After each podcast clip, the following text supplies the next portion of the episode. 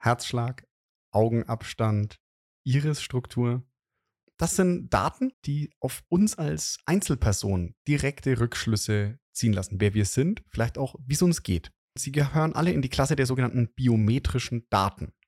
Und was man mit diesen biometrischen Daten alles machen kann, ganz besonders mit dem Fokus auf die Unterhaltungsbranche, das bespreche ich mit meiner heutigen Gästin und natürlich werfen wir auch einen kurzen Blick drauf, wem du diese Daten besser nicht anvertrauen solltest. Und damit viel Spaß bei Unfuck Your Data mit Hendrikje Wagner. Unfuck Your Data, deine Machete im Datendschungel. Daten durchdringen immer mehr von uns und unserem Leben, sowohl privat als auch beruflich. Für Unternehmen werden sie vom Wettbewerbsvorteil zum Überlebensfaktor. Wer seine Daten nicht effektiv nutzt, geht unter. Es wird höchste Zeit, das Datenchaos in den Griff zu bekommen. Bei Unfuck Your Data spricht Christian Krug jeden Donnerstag mit Datenprofis darüber, wie du Ordnung in das Datenchaos bringen kannst. So holst du das meiste heraus. Für dein Unternehmen, deine Kundinnen und Kunden sowie natürlich für dich. Und damit herzlich willkommen bei Unfuck Your Data. Und ich freue mich wieder, dass ihr dabei seid und freue mich auch auf meine heutige Gästin, die so ein bisschen schuld ist an meiner Livestreaming- und Podcast-Karriere, die da vor einiger Zeit mal einen kleinen Anstoß dazu gegeben hat. Wir haben uns über LinkedIn kennengelernt und sie spezialisiert sich jetzt auch auf ein Produkt rund um Daten und zwar einen ganz besonderen Teilaspekt von Daten, eine ganz besondere Art. Und über die werden wir heute reden, über die Nutzung dieser Daten. Und bei mir zu Gast ist die liebe Hendrikje Wagner. Liebe Henny, wir sind ja beim Spitznamen angekommen. Ähm, es freut mich sehr, dass du da bist und stell dich kurz unseren Zuhörerinnen und Zuhörern doch mal kurz vor. Wer bist du? Was machst du? Und über welche Daten reden wir heute? Danke. Ähm, mega. Also ja, mein Name ist Hendrikje und ähm, ich bin einer der zwei Founder von Hybrate. Und bei Hybrate geht es ganz explizit um Herzratendaten. Unter anderem. Können zum Beispiel auch sämtliche biometrischen Daten sein, zum Beispiel auch Gesichtserkennung etc. Ich komme eigentlich aus dem Sales. Ich war, also 18 Jahre war ich insgesamt im Sales, 10 davon im Bereich Medien unterwegs, Medienproduktion, beziehungsweise habe da ähm, Hardware für Produktionen verkauft im Audio- und Videobereich. Und ähm, habe ansonsten zwei Kinder. Einer davon ist schon recht groß, der ist schon 18, anderes vier in diesem Moment. Und ja, viel mehr gibt es über mich gar nicht zu erzählen. Und genau, wir wollten ja mal über die Daten reden, die ihr bei Hybrate oder die du bei Hybrate nutzt. Und zwar ähm, biometrische Daten. Das ist immer so wieder meine Einstiegsfrage der Definitionen. Was sind biometrische Daten genau? Biometrische Daten, die kennt man ja vielleicht so ein bisschen vom Ausweis. Da sind ja auch biometrische Daten vorhanden. Äh, das sind zum Beispiel, das kann dann zum Beispiel auch dein Fingerabdruck sein oder sowas. Ähm, aber im Wesentlichen geht es eigentlich um, um körperbezogene Daten, die man quasi auswerten kann. In meinem Fall sind es jetzt explizit Herzratendaten, das heißt deine Herzrate. Wir könnten die jetzt zum, zum Beispiel auch während dieses Podcasts abnehmen, ja, und gucken, wie aufgeregt bist du denn wann. Das habe ich auch letztens bei einem Moderator gemacht, bei einem mhm. Panel. Es war super spannend zu sehen, dass der hin und wieder einfach so einen Peak hatte, weil das jetzt gerade aufregend war. Oder er das Gefühl hatte, oh, ich weiß nicht genau, was passiert ist. Wir haben noch nicht über die Daten gesprochen, aber das heißt, ich habe es ihm schon mal gezeigt. Das heißt, biometrische Daten sind, sage ich jetzt mal, körperbezogene Daten von Menschen oder du könntest es auch von Tieren machen. Also eine, eine Herzrate oder Puls ähm, ist so eine, ja, ist auch medizinisch relevante Daten, aber auch so ein Fingerabdruck zum Entsperren vom Mobiltelefon, was ja viele vielleicht oder einige vielleicht nutzen, oder auch Gesichtserkennung fürs ähm, ja, Entsperren von Geräten oder ähnliche Sachen. Das heißt, biometrische Daten sind körperbezogene Daten von einzelnen Personen. Genau, richtig ein paar Anwendungsfälle hast du schon gesagt, wo zum Beispiel Ausweis oder jetzt ihr nutzt den Puls bei einem Moderator, um da Sachen zu tracken. Wo kommen die denn noch so zum Einsatz? Wo, wo habe ich jetzt schon Anwendungen von biometrischen Daten? Biometrische Daten werden zum Beispiel auch im, im Sicherheitsbereich verwendet. Zum Beispiel es gibt so Augenscanner und sowas. Mhm. Äh, da wird abgetastet ähm, deine, deine individuelle quasi Irisstruktur. Und ähm, diese wird dann halt genutzt, um zum Beispiel Türen aufzusperren, etc. Ein Handscanner. Ähm, es kann einfach ein, ein, Bild sein, das im Endeffekt, äh, das kennt ihr von den Passbildern oder du kennst es von den Passbildern, dass man sich ganz explizit so hinsetzen muss, dass man zum Beispiel Augenabstand und so weiter gut definieren kann, um sicherzustellen, dass es sich dann um diese Person handelt. Also man könnte vielleicht sagen, auch eine Art Vermessung des Individuums, was dann halt individuell ist und die Biometrie der jeweiligen Person wiedergibt. Das heißt, es würde aber dann noch weitergehen Richtung sagen wir, medizinische Daten ja auch. Also wenn du sagst, ein Puls, der wäre ja auch ähm, ja, ist ja auch, kann medizinisch ja auch nicht unrelevant sein oder ist selten medizinisch ganz unrelevant. Pulsdaten oder Herzratendaten, die sind so spannend, weil sie äh, interpretierbar sind. Also während jetzt äh, ein Auge zum Beispiel oder eine Iris ja gleich bleibt, tut es ja äh, mhm. äh, bei Herzratendaten, die verändern sich ja stetig, je nach Emotionen. Kannst dadurch natürlich auf der einen Seite Emotionen gut erkennen oder zumindest erahnen, dass etwas passiert ist. Und äh, klar, natürlich auch auf Basis von Herzratendaten kann man natürlich auch Krankheiten erkennen. Ja.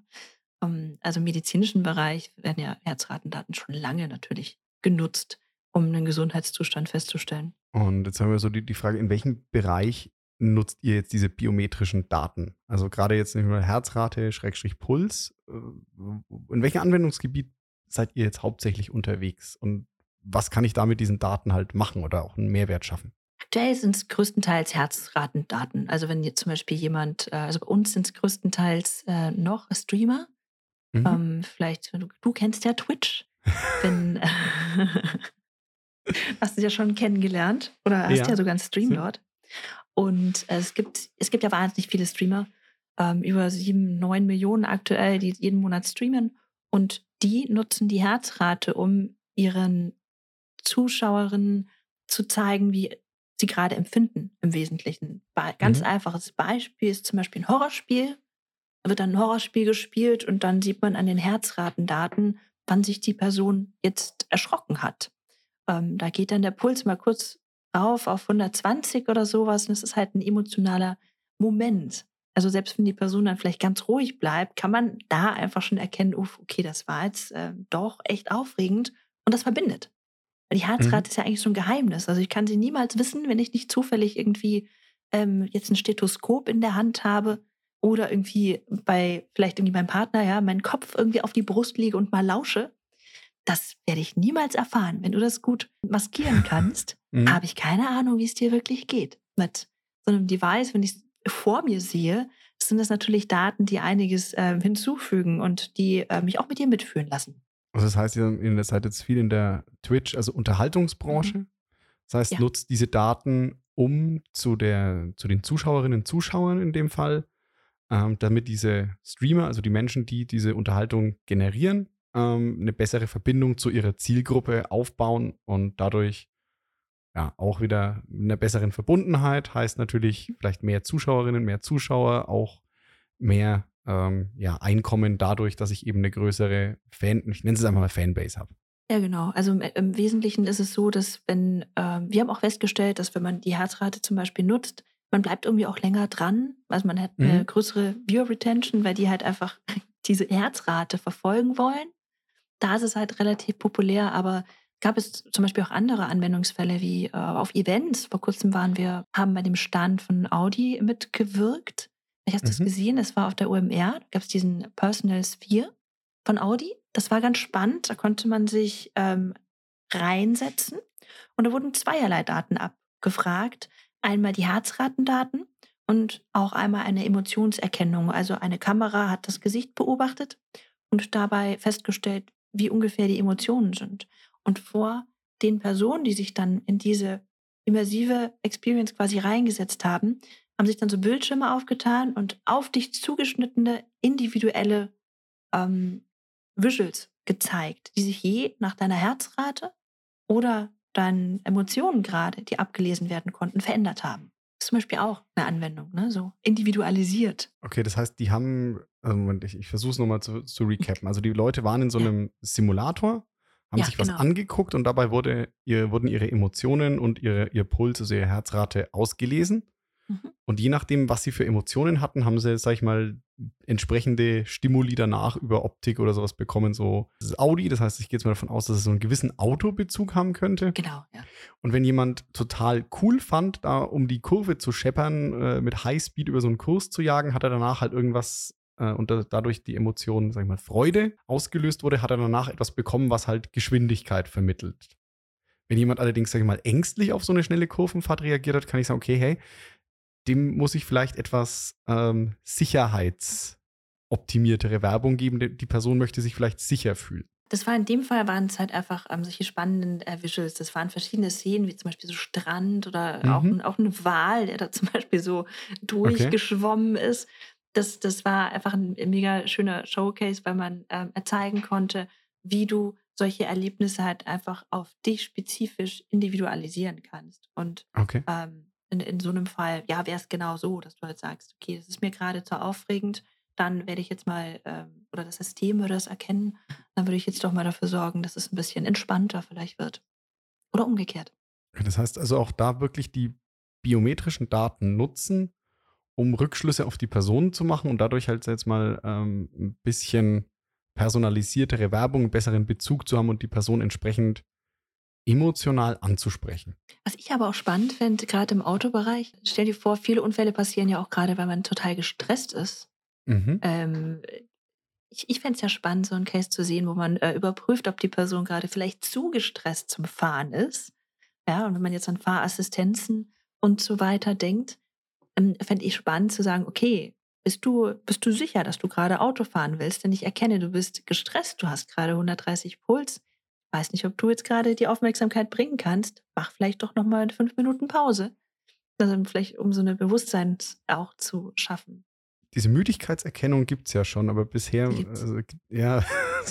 da fährt man aber schon. Ja, ja. Ähm, ich muss aber sagen, für mich, die funktioniert bei mir irgendwie, die äh, kann mich nicht gut lesen bisher, die aktuellen Anwendungen, die ich davon gesehen habe. Ich sage mir, bist du müde in Momenten, wo ich eigentlich sehr, ja, eigentlich fit, aber entspannt auf die Straße geschaut habe, also nicht gestresst war. Mhm. Also da ist noch Optimierungsbedarf bei der äh, KI, die dahinter liegt. Also ich gehe mal davon aus, dass du gesagt hast, so diese Gesichtserkennung, Emotionserkennung, das wird auch über ähm, künstliche Intelligenzen gesteuert, wie diese Emotion oder wie dieser Gesichtsausdruck zu, zu interpretieren ist. Da gibt es ja mittlerweile schon verschiedenste Möglichkeiten, das zu tun, auch ähm, innerhalb zum Beispiel von, von deinem iPhone oder so. Ähm, die Filter, die man zum Beispiel auf TikTok und so weiter sieht, die nutzen ja auch schon viele ähm, Dinge, die mhm. im Endeffekt dein Gesicht abtasten oder zumindest angucken. Das ist ja nicht in dem Fall abtasten. Es gibt ja vorher noch einen Sensor, der, dieser, dieser LiDAR-Sensor, mhm. ähm, der, dein, äh, der zum Entsperren vom iPhone verwendet wird. Übrigens auch biometrische Daten. Ähm, der wird jetzt zum Beispiel aber nicht für Filter verwendet, aber allein schon im iPhone sind ja schon viele verschiedene Dinge verbaut, wo man äh, Emotionen erkennen kann. Und ansonsten gibt es ja auch schon auch einige äh, Libraries am, am Markt, die man einfach nutzen kann, mhm. ähm, um Emotionen auszulesen von Videomaterial. Diese biometrischen Daten, das hatten wir ja gerade gesagt, das sind so Daten über eine bestimmte Person. Wir haben jetzt zwei Anwendungsfälle, sagen wir Sicherheit, also zum Sperren, Entsperren von Geräten oder sicherheitsrelevanten Bereichen. Eins Unterhaltungsindustrie und den, den Schlag Richtung ähm, Auto und Sicherheit hat man ja schon, sagen wir, Richtung Medizin. Das heißt, es gibt ja auch, sagen wir, wenn diese biometrischen Daten tracke, ich habe das mal gesehen, in den, ich glaube, in den USA ist es schon etwas weiter, weil der Datenschutz, und da würde ich ganz später auch noch kurz drüber reden, wenn der Datenschutz da etwas äh, laxer ist, ähm, dass du ja über deine, ähm, sag ich mal, über so ein Wearable, also über so ein ähm, smartes äh, Gerät an deinem Handgelenk, nicht nur deinen dein Puls, also deine Herzrate, sondern auch andere Parameter abtasten kannst, je nachdem, wo du das anbringst. Also gibt ja auch Ringe, die eine Sauerstoffsättigung und ähnliches messen.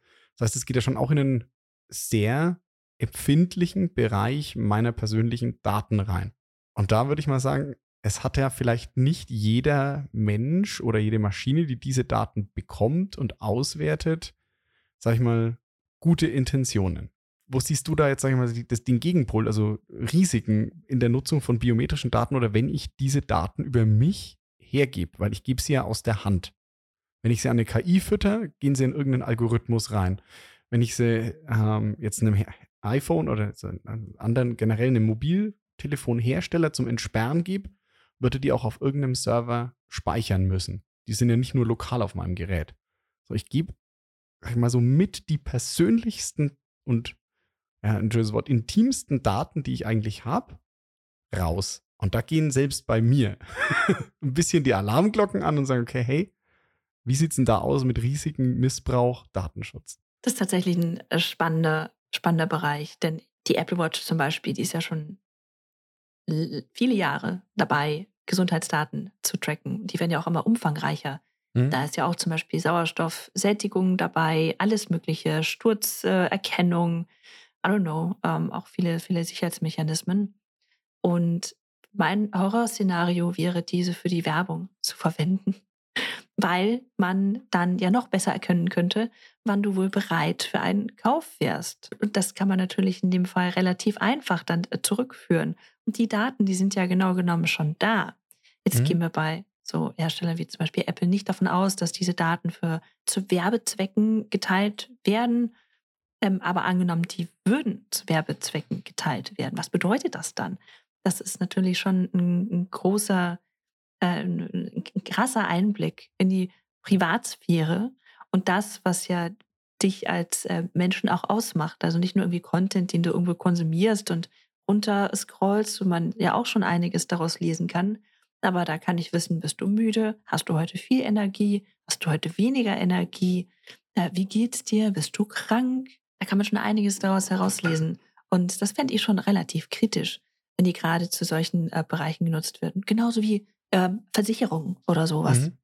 Wenn ich an Krankenkassen denke, da ist wieder mein auch nächstes Horrorszenario quasi in Amerika, wo man natürlich eine ganz andere ähm, Versicherungsstruktur auch hat und ein ganz anderes Gesundheitssystem. Ja. Ich kann mir vorstellen, dass da vielleicht einige Versicherungen Interesse, Inter, ähm, Interesse, ich kann mir vorstellen, dass einige Versicherungen Interesse daran hätten, an diese Daten zu kommen um die dann auszuwerten. Ich kann mir vorstellen, dass ich kann mir vorstellen, dass ungefähr jede Versicherung Interesse daran hat, diese Daten zu bekommen.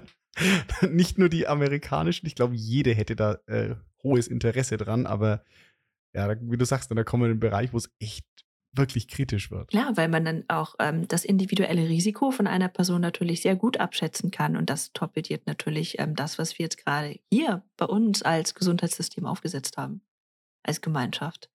Das ist eigentlich keine so schöne Vorstellung. Das heißt beispielsweise immer so, man würde am Herzprofil erkennen, so eine Heartrate, ich gehe jetzt mal auf meins, so beispielsweise beim Christian, wenn man erkennt, okay, boah, der hat jetzt nicht den gesündesten Lebensstil oder der hat vielleicht auch was, wofür er nichts kann, irgendeine ja, nicht so leicht erkannte Vorerkrankung und dann erhöhe ich einfach mal seinen Krankenkassenbeitrag, weil die Wahrscheinlichkeit, dass der äh, mit einem Herzvorfall in der Klinik landet, deutlich höher ist und dadurch muss ich als Versicherung einen anderen Case rechnen. Ich habe irgendwann mal gesehen, dass auch die Techniker Krankenkasse in der App Boni mhm. angeboten mhm. hat, wenn man über einen gewissen Zeitraum sich viel bewegt hat. Also zum Beispiel 10.000 Schritte oder 5.000 Schritte, da konnte man sich verschiedene Ziele setzen, ähm, dass man die darin tracken konnte, um mhm. dann Boni zu erhalten. Ich weiß gar nicht mehr, was das war. Ich glaube, es war sogar teilweise Geld.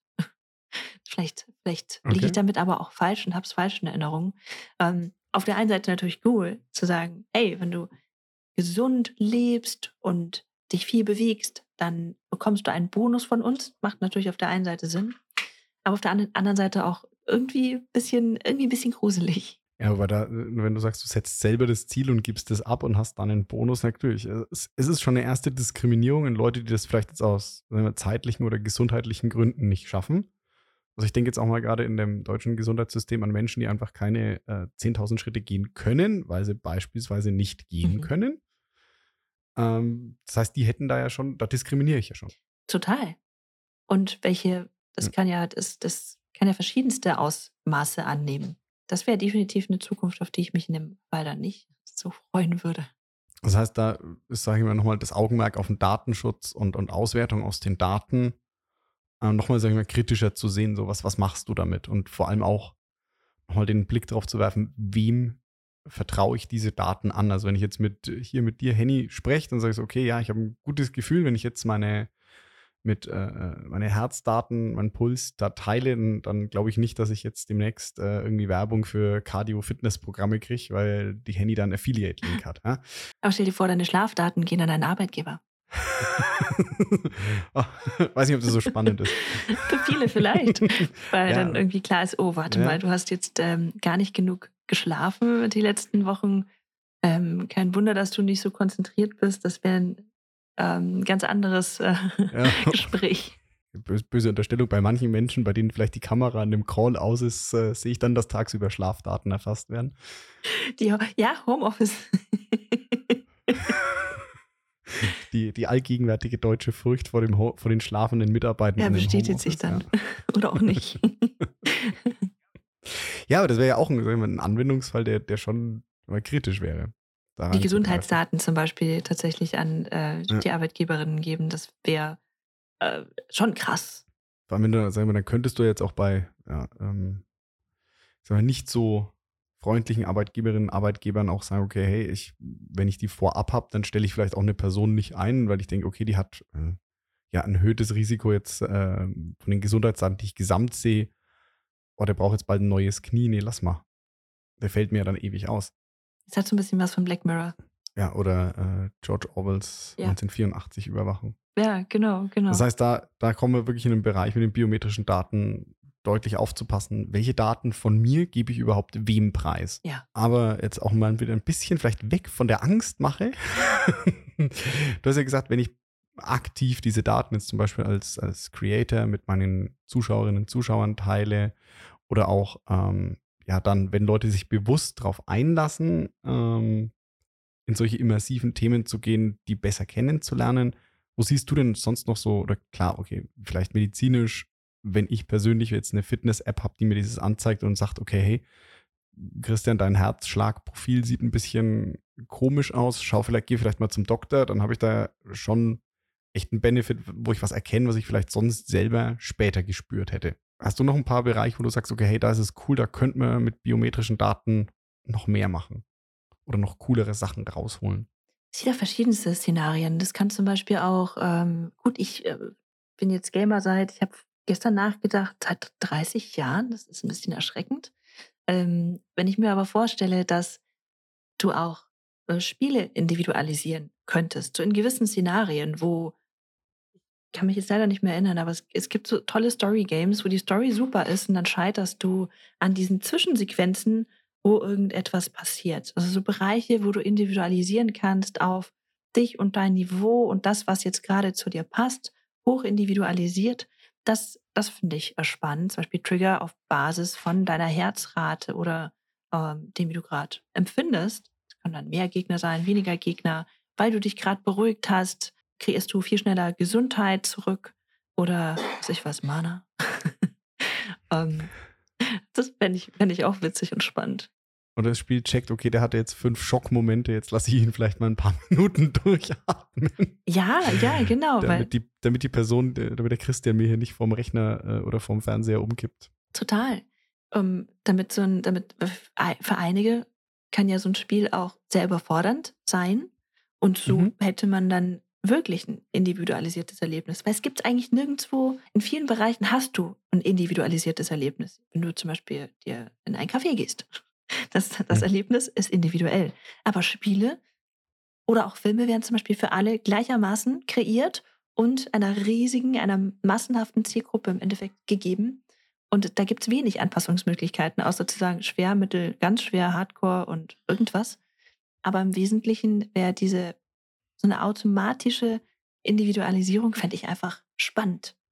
Das heißt, das Spiel, beispielsweise ein Computerspiel, individuell aufgrund so deiner, deiner Performance im Spiel und auch so deinen, wie du dich währenddessen fühlst, dann das Spielerlebnis an dich anpasst, um dir ein möglichst cooles Spielerlebnis zu geben. Oder vielleicht auch beim Film, wenn, wenn das merkt, die beiden heulen da vor dem Fernseher wie, wie noch was, dass man vielleicht dann auch so ein bisschen seinen Gang emotional zurückschaltet oder merkt, okay, äh, die stehen eher auf Happy End, äh, vielleicht jetzt nicht irgendwie alle Protagonistinnen und Protagonisten am Ende sterben lassen.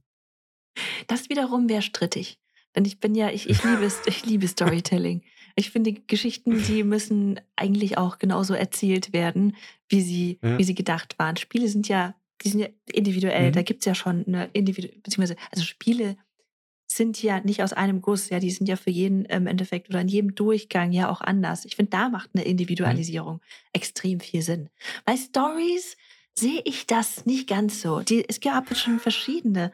Ähm, auf Netflix gab es ja auch diese eine Serie, wo du verschiedene Enden hast, wählen können. Mhm. Das macht die Leute einfach nicht zufrieden.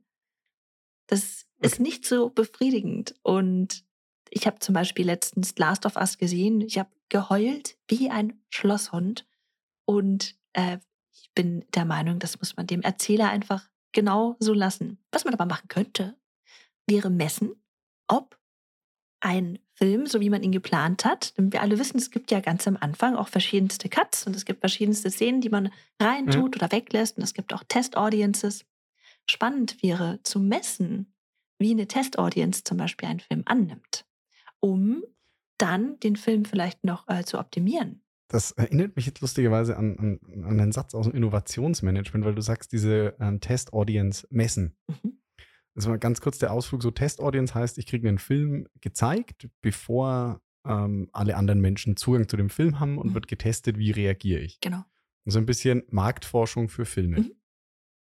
Und die Unterstellung ist ja oft bei Marktforschung, oder ich kenne es aus dem Innovationsmanagement, dass du sagst, okay, die Leute sagen dir nie ins Gesicht, dass dein Produkt, deine neue Produktidee mies ist, weil sie einfach nicht dir als Innovatorin, als Innovator sagen wollen, das ist eine doofe Idee, schmeiß es bitte einfach in die Mülltonne und frag mich nie wieder dazu, sondern die wollen dich ja auch, so sind wir Menschen einfach äh, biologisch gepolt, die wollen dich jetzt nicht vor den Kopf stoßen aktiv, also Mhm. die allermeisten Menschen.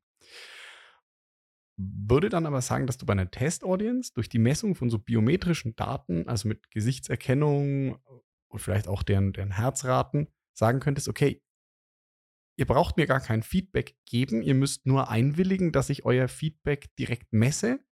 Und dann kannst du sagen, okay, das kommt an oder es kommt nicht an. Genau, und das wäre dem Kino ja auch ziemlich gut möglich. Die Menschen sitzen da, die Gesichter sind da und das könnte man ziemlich gut messen. Und das wäre für mich ein Case, den ich mega spannend fände. Denn da würden vielleicht bei dem einen oder anderen Cut einfach ein paar Szenen entweder rausfliegen oder halt auch mit reingenommen werden, weil man dann ein bisschen besser testen kann und ähm, da auch gar nicht mehr so extrem jetzt nachfragen müsste. Denn oft sind das auch so ein bisschen Friends and Family oder Bekannte. Mhm. Natürlich wollen die jetzt niemanden vor den Kopf stoßen. Ähm, aber wenn die Emotionen für eine, für eine größere Masse sehr ähnlich sich verhalten, kann man daraus einfach Rückschlüsse ziehen und vielleicht einen besseren Film machen. Das heißt, wenn die Hälfte während der einen Szene irgendwie dann doch das Handy rausholt oder gelangweilt guckt, dann nehme ich die raus. Ja. Heißt aber auch, auch an der Stelle wieder ähm, so Meinungen und, und Annahmen durch Daten ersetzen und dadurch ja, bessere Entscheidungen, vielleicht an der Stelle auch in der Al- Unterhaltungsindustrie, Unterhaltungsbranche treffen. Und dadurch, geht ja auch wieder in die Richtung, ist ja am Ende des Tages ist so ein Film ja auch ein Unterhaltungsprodukt so wie es im B4B oder im B2, äh, B2C Produkte gibt, ist ja ein Film ein Unterhaltungsprodukt. Das heißt, mit Daten könnte ich dadurch dafür sorgen, dass ich ein besseres Produkt für meine Käuferinnen und Käufer erzeuge, die dann mehr ins Kino gehen oder mehr Blu-rays kaufen oder den Film öfter streamen. Es gibt ja schon verschiedene Daten, die ja für Filmbewertungen schon genutzt werden. Mhm. Auf IMDb gibt es die zehn Sternchen oder auf anderen Plattformen. Also genau genommen werden ja schon Daten gesammelt, nur sind diese natürlich meinungsbezogen. Ähm, dennoch setzt sich durch, dass ähm, die Verurteilten einer der besten Filme aller Zeiten ist. Ich glaube, der beste Film aller Zeiten noch immer auf IMDb. Mhm. Und ich muss sagen, da haben sie wahrscheinlich auch recht. Der ist schon sehr Ja, gut. ah, Genau, aber da bist du ja schon wieder in dem, in dem Punkt, wo der Film ist schon durch. Genau. Die Entscheidung, wie, die Entscheidung, wie ich diesen Film veröffentliche, ist schon passiert. Er ist schon auf dem Markt. Und ich habe einen, wir nennen es jetzt mal Movie Market Fit oder Product Market Fit geschafft. Aber wenn ich das messe vorher, kann ich sagen, okay, hey, vielleicht muss ich doch noch mal die ein oder andere Szene umschneiden oder sonst was und den dann erst raushauen. Und kann dadurch, sage ich mal, das Geld, was ich jetzt vielleicht durch einen verbockten Film habe, reduzieren oder einsparen. dadurch, dass jetzt, äh, wir sind ja in einem Markt angekommen, wo es viele Streaming-Services gibt, die sich exklusiv Titel und exklusive Stories sichern und auch dort viele Testpiloten einfach raushauen, weil sie dann einfach Teil ihres Portfolios sind. Allerdings sind die dann schon draußen. Also die werden eigentlich genau an der Audience schon getestet, wenn die schon draußen ist. Das könnte man natürlich, wie man das in, normalerweise auch in anderen Produkten macht, schon mal vorher testen. Quasi ein frühes User-Testing, bevor es in den Release geht. Wäre an sich gar nicht doof.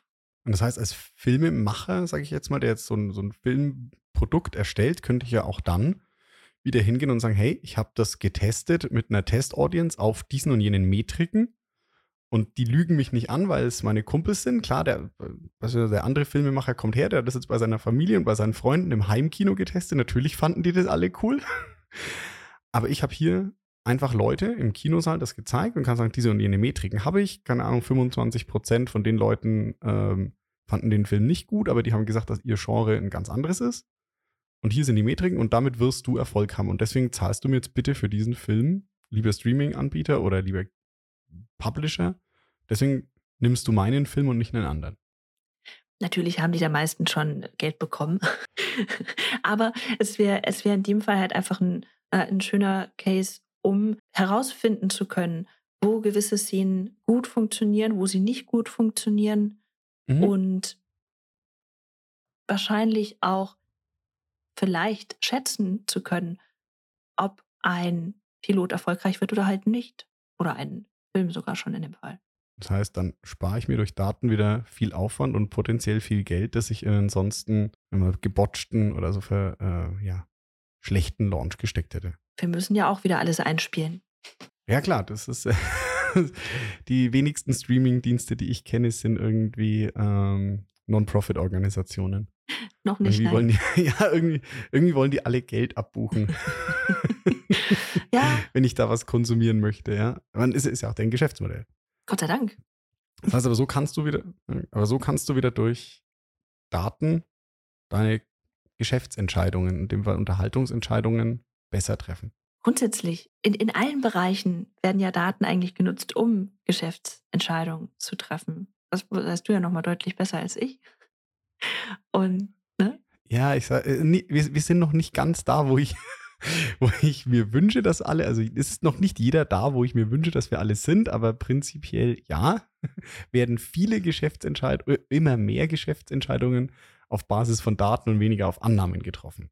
Äh, deswegen habe ich auch den Podcast, weil es noch nicht ja, so gut, ist. stimmt, ja. Aber man würde zumindest grundsätzlich wahrscheinlich mal davon ausgehen, ja, ein Datensatz wäre, ich habe Umsatz gemacht und ein Datensatz wäre null. Dann kann ich ja zumindest von, diesen, von, diesen, ja. von dieser einfachen Datenlage schon mal ähm, ungefähr abschätzen, wer erfolgreich ist. Ja.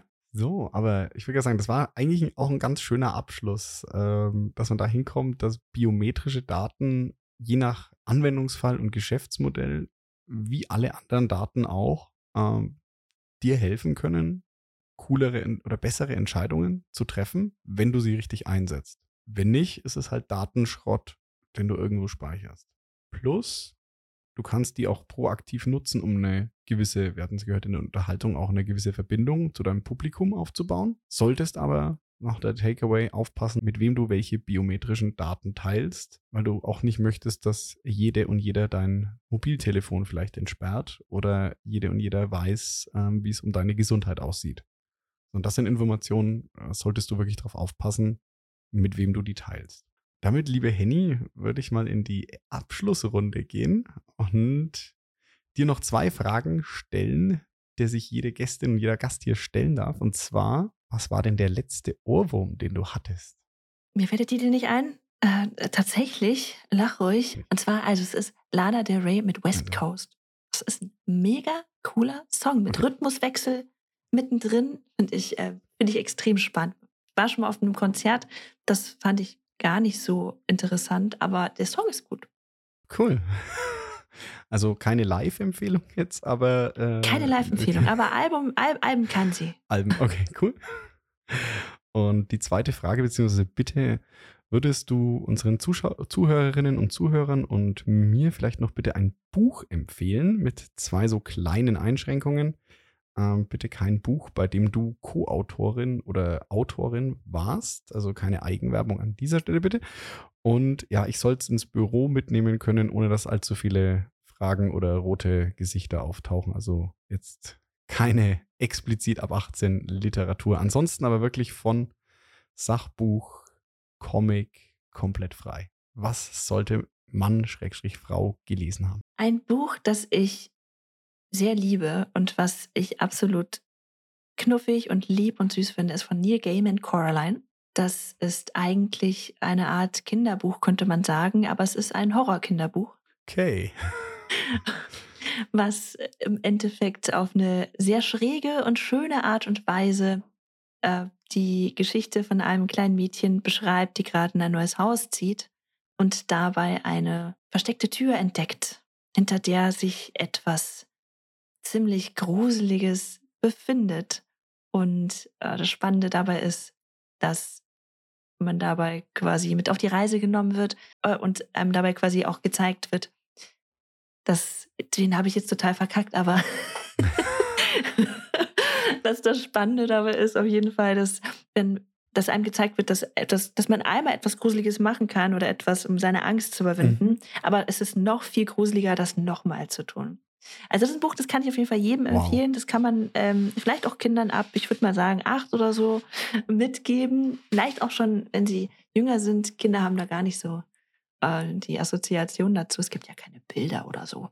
Es gibt auf jeden Fall eine gruselige Hand, aber es ist ein wunderschönes Buch, hm, was ich sehr schön finde. Oder auch verfilmt. Vielen Dank. Dann lese ich mal rein und du berichtest dann, wie es dein vierjähriger Sohn weggesteckt hat. Der ist noch zu klein dafür. Der kriegt okay, noch also, kleine Schmusi-Geschichten. Ah, okay, also noch nicht. Mit den Paw Patrol. Ah, okay, also bitte nicht, bitte nicht den vierjährigen Kindern, aber auch, sag ich mal, wenn man halbwegs erwachsen ist, kann man das Buch gut weg. Ja, ich glaube, so ab der Einschulung, so zweite Klasse, würde ich mal sagen. Da ist das sicherlich eine spannende Literatur. Besser als Gregs Tagebuch. Super, danke dir. Und damit, liebe Henny, nochmal ganz, ganz herzlichen Dank, dass du dir in deinem vollen Terminkalender die Zeit genommen hast für dieses spannende Gespräch. Ähm, doch einige coole Impulse mitgenommen. Und natürlich auch an alle Zuhörerinnen und Zuhörer vielen Dank, dass ihr wieder eingeschaltet habt. Ähm, wenn euch die Folge gefallen hat, ja, freue ich mich natürlich immer über Bewertungen, Follows. Auch Henny ist auf LinkedIn. Und wenn ihr mal Hyperate ähm, testen wollt, sie eine super Ansprechpartnerin. Ich äh, sage dazu, ich habe das, äh, bekomme hier kein Geld dafür, aber ich habe selber mal in einem Vortrag eingesetzt und habe eine äh, Finance- und Controlling-Session eröffnet mit meinem Herzschlag. Man hat auf jeden Fall mal die volle Aufmerksamkeit, dann muss aber auch abliefern. Und damit verabschiede ich mich bis zur nächsten Folge. Ich freue mich auf euch.